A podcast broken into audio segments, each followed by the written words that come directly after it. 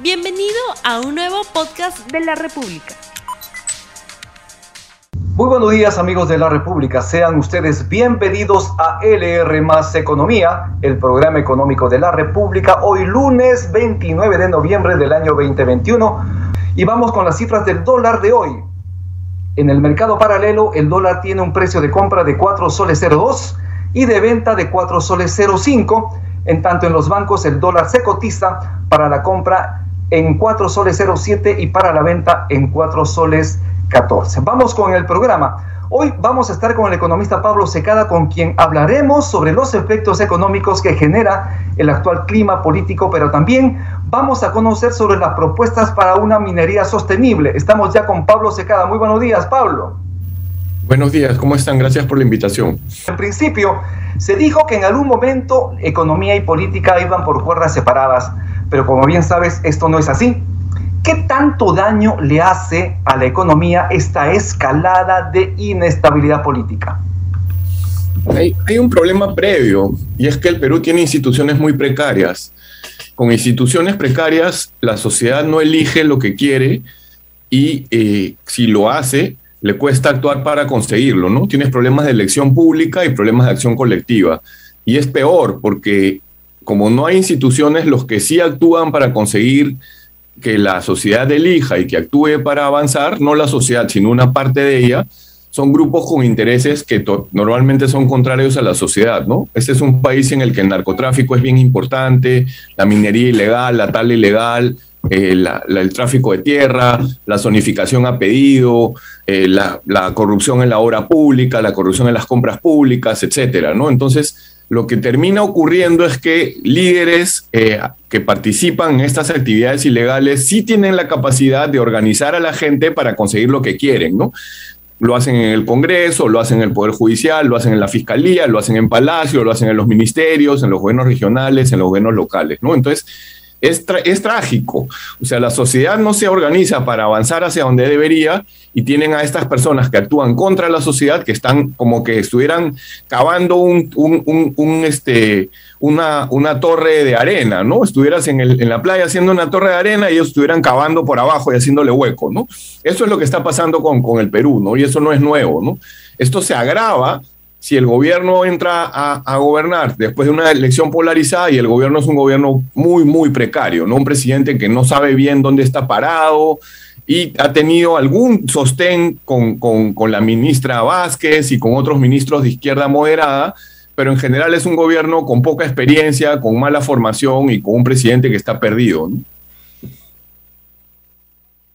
Según la encuesta del IEP, el 75% de los encuestados desaprueba al Congreso la gestión que está realizando el Congreso. Y estamos viendo un enfrentamiento también político entre Congreso y el Ejecutivo y de esta manera obviamente el clima económico no es el más adecuado. Claro, o sea, la primera, la primera minoría del Congreso es Fuerza Popular, que en el 2016 tuvo a un señor Joaquín Ramírez acusado de narcotraficante que tenía un tío, Fidel Ramírez, que trabajó en los noventas con Montesinos, acusado también de narcotraficante. O sea, si un partido político que pretende ganar la presidencia no tiene reparos en poner de secretario general a una persona sobre la cual hay indicios de narcotráfico, este, es justamente lo que dije hace un rato. Son grupos con intereses particulares nocivos a la sociedad que tienen poder político, ¿no? No es el único, en la campaña hay tres personas que trabajaron intensamente en la campaña. Una recibió regalos de Joaquín Ramírez, la otra hay indicios de que es un lobista y el tercero es una persona del cual hay indicios de vínculos con Montesinos. O sea, los que acaban de trabajar la campaña para Fuerza Popular los acabo de describir, ¿no? Entonces, y tienes otros grupos, no, no es que Fuerza Popular sea el único ejemplo de lo que no hay que hacer. La política peruana en general tiene grupos con intereses particulares nocivos a la sociedad ilegales representados. Más fácil es decir quién no los tiene. No los tiene, por ejemplo, el Partido Morado, pero son tres congresistas de 130, ¿no? Hacen su trabajo bien, pero solo son tres. De otro lado, eh, como sabes, fue presentada la moción de vacancia en el Congreso. ¿Crees que esta situación también podría minar la recuperación de la confianza que se requiere para, para invertir en el país? No podemos estar todos los gobiernos debatiéndonos entre el cierre del Congreso y la vacancia, ¿no? Este, tenemos que interpretar la vacancia de una manera distinta para que sea un juicio político al presidente, figura que no hay en la Constitución, ¿no? O para que se precise, porque eso de incapacidad moral permanente incapaces morales permanentes, en mi opinión, son prácticamente todos los políticos, ¿no? O sea, puedes empezar a listarme la lista de los líderes de las bancadas representadas en el Congreso y te puedo dar razones de por qué creo que son incapaces morales, ¿no? Entonces, la, la, palabra incapacidad moral permanente quería decir otra cosa, ¿no? Y se tiene que interpretar con total claridad, porque no podemos seguir en este plan en el que cada entra un gobierno e inmediatamente empiezan a actuar para sacarlo, ¿no? Sí, de alguna manera esta, esta posibilidad de vacancia presidencial a tan corto tiempo de instalar el gobierno obviamente genera inestabilidad y esto se refleja también en el comportamiento del tipo de cambio, en el comportamiento bursátil y obviamente también en las perspectivas de inversión. ¿Qué opinión tienes? Eh, todos saben que el Perú tiene instituciones precarias. Eso es algo que los inversionistas saben y lo han sabido siempre. Lo supieron en los 90, lo supieron en la década siguiente y lo saben en esta década. No, eso no es una novedad para ellos. Cualquier informe internacional que compare la institucionalidad de los países nos pone a nosotros a la cola. Eh, también saben que han entrado presidentes que no han sido la gran cosa. Toledo no era la gran cosa, Ollantumala no era la gran cosa. Alan García sabían que había sido pues un tipo muy corrupto, un tipo muy inepto que había destrozado el país en los ochentas.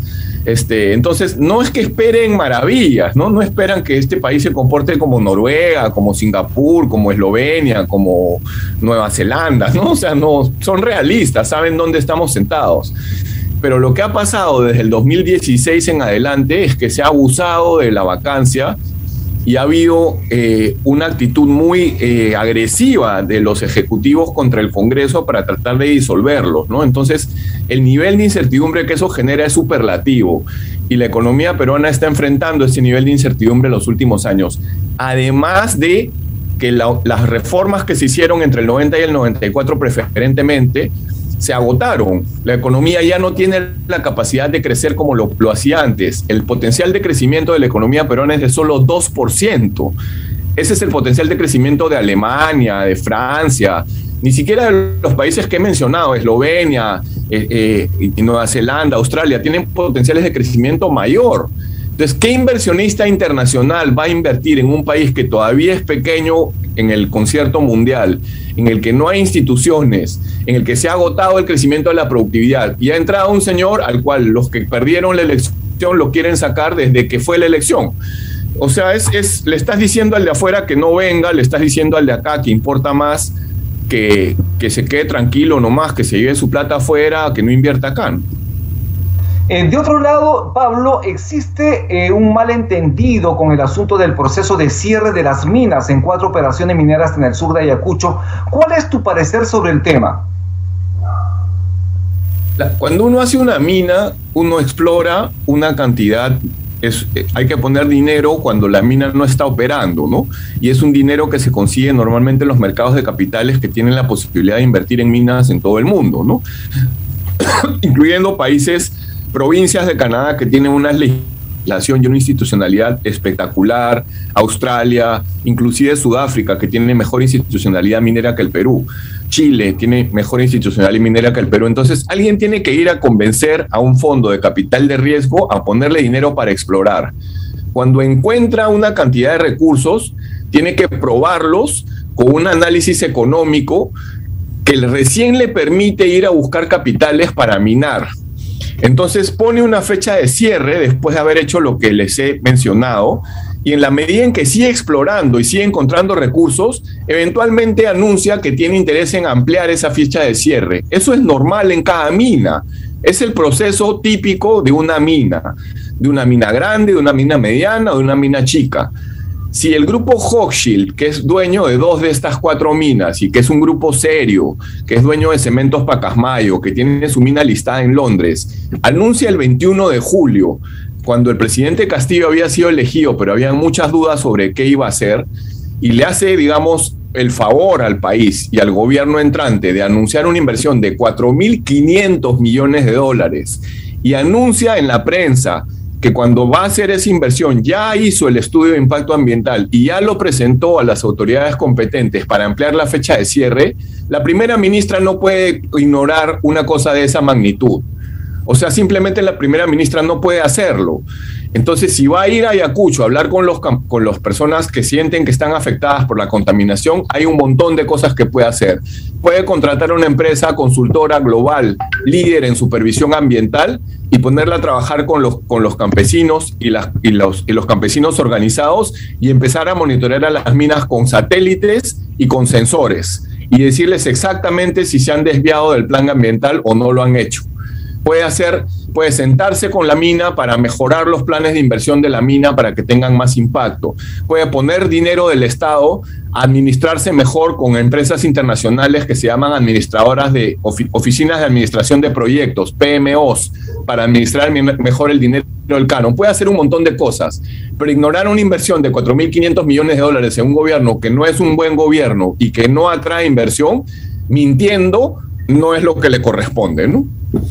Pablo, eh, de alguna manera lo interesante de esto es que se van a reunir y ya se están reuniendo también los funcionarios del Estado, de las empresas y también de las comunidades, porque es importante, digamos, en esta conversación la participación de todos, porque lo que se trata justamente es de que haya una minería responsable y que también las comunidades estén de acuerdo con ese desarrollo minero en lugares donde hay agricultura, donde también hay un trabajo pecuario. Pero en tu visión, ¿qué opciones hay para desarrollar minería en el país? La que creemos que es la mejor y es en la que trabajamos en el 2008 se llama un Fondo Soberano de Riqueza. Noruega tiene uno que tiene 1.3 billones de dólares, o sea, millones de millones de dólares, a donde fue el dinero de los hidrocarburos que recibía Noruega. Si Noruega, que es un país con una institucionalidad superlativa, ha considerado conveniente crear un fondo soberano de riqueza autónomo del gobierno de, Noruega constitucionalmente y autónomo del gobierno de Noruega financieramente para que administre su renta eh, de hidrocarburos en ese caso, ¿por qué nosotros que tenemos una institucionalidad que da pena no creamos un fondo soberano de riqueza y le, le, encargamos que empiece a invertir en el desarrollo de las comunidades cercanas a las minas antes de que se hagan las minas? Con seriedad. El Estado peruano es un desastre. Cada cuatro años entran gobernadores y alcaldes y votan a todo el mundo. El gobierno de Castillo ha votado a gestores públicos con décadas de experiencia, que son los que movían el Estado. El Estado peruano está peor que nunca. ¿Cómo pretende un gobierno precario, con gobiernos regionales y gobiernos municipales precarios, administrar la renta minera?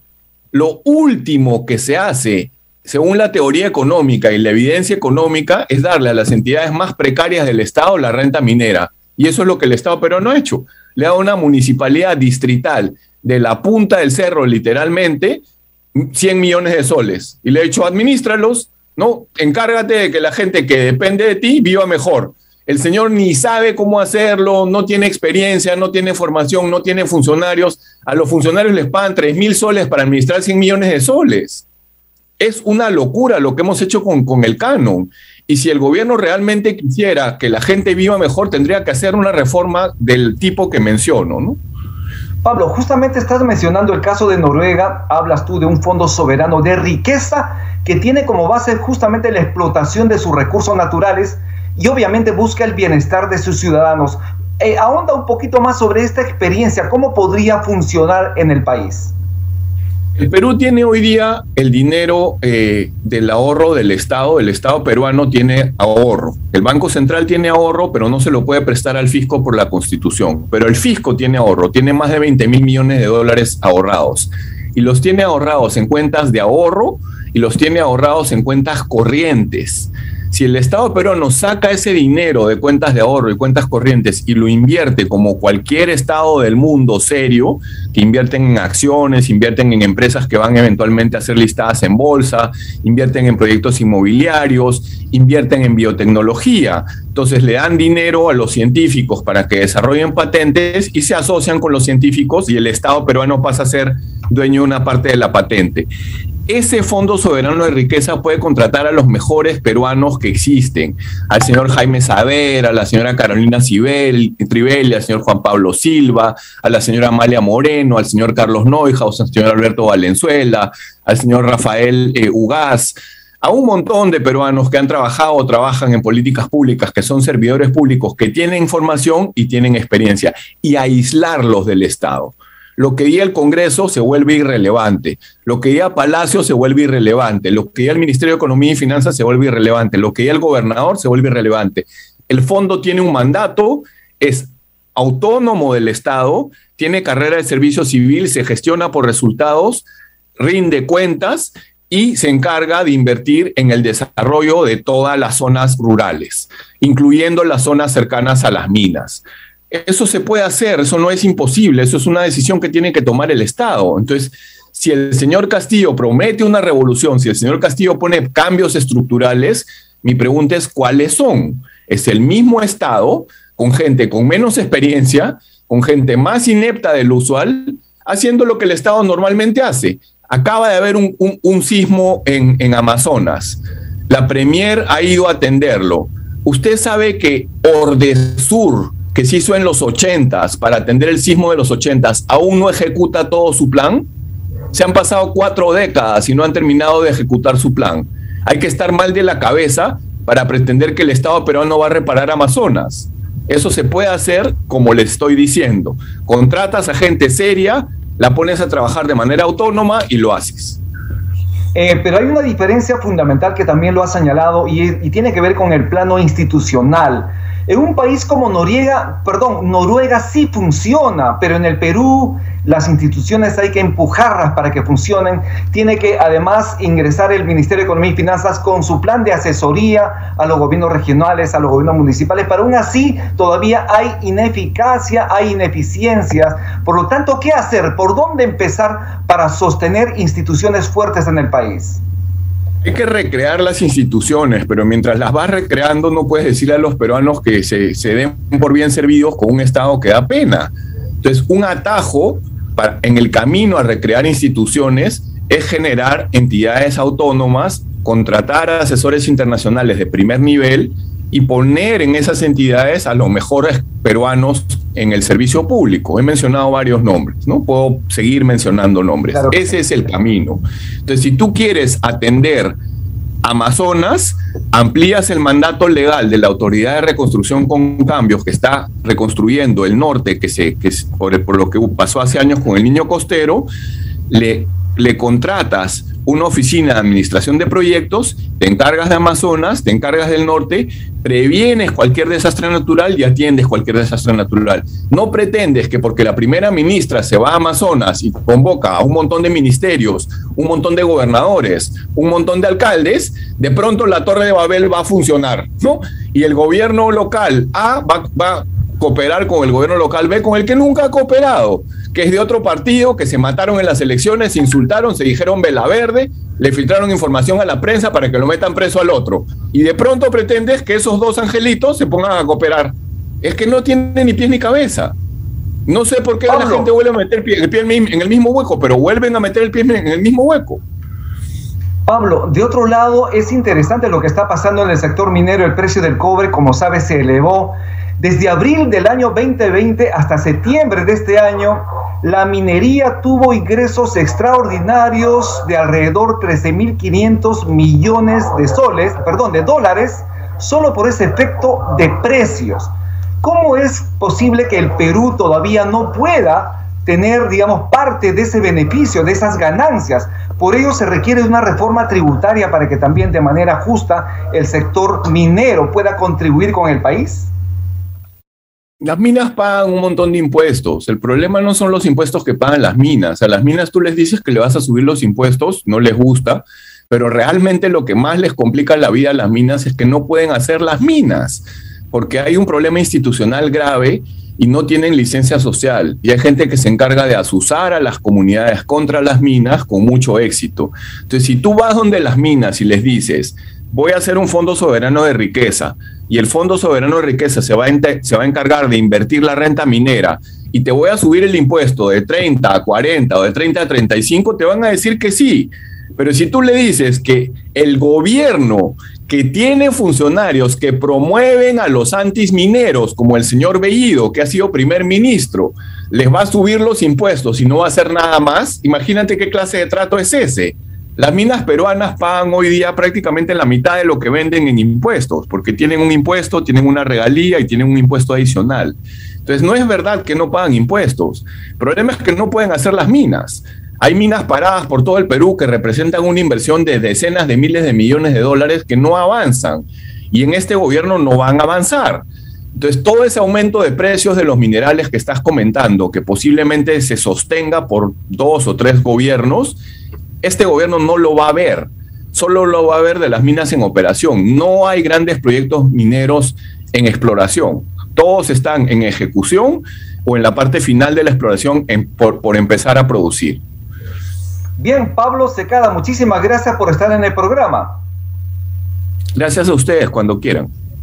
Muy bien, estuvimos con Pablo Secada, él es economista, nos vamos ya, pero nos vamos sin antes, obviamente tenemos que saludar, eh, envío un cariñoso, un afectuoso saludo a nuestro productor Carlos Rosales, que hoy está de cumpleaños, que lo pases muy bien, mi querido amigo. Nos vamos ya, nos vemos el día de mañana con un programa especial para usted. Tupananchis, Camo, Kuna, Panicuna, Yacta, Masicuna, que Dios los bendiga. No olvides suscribirte para que sigas escuchando más episodios de este podcast.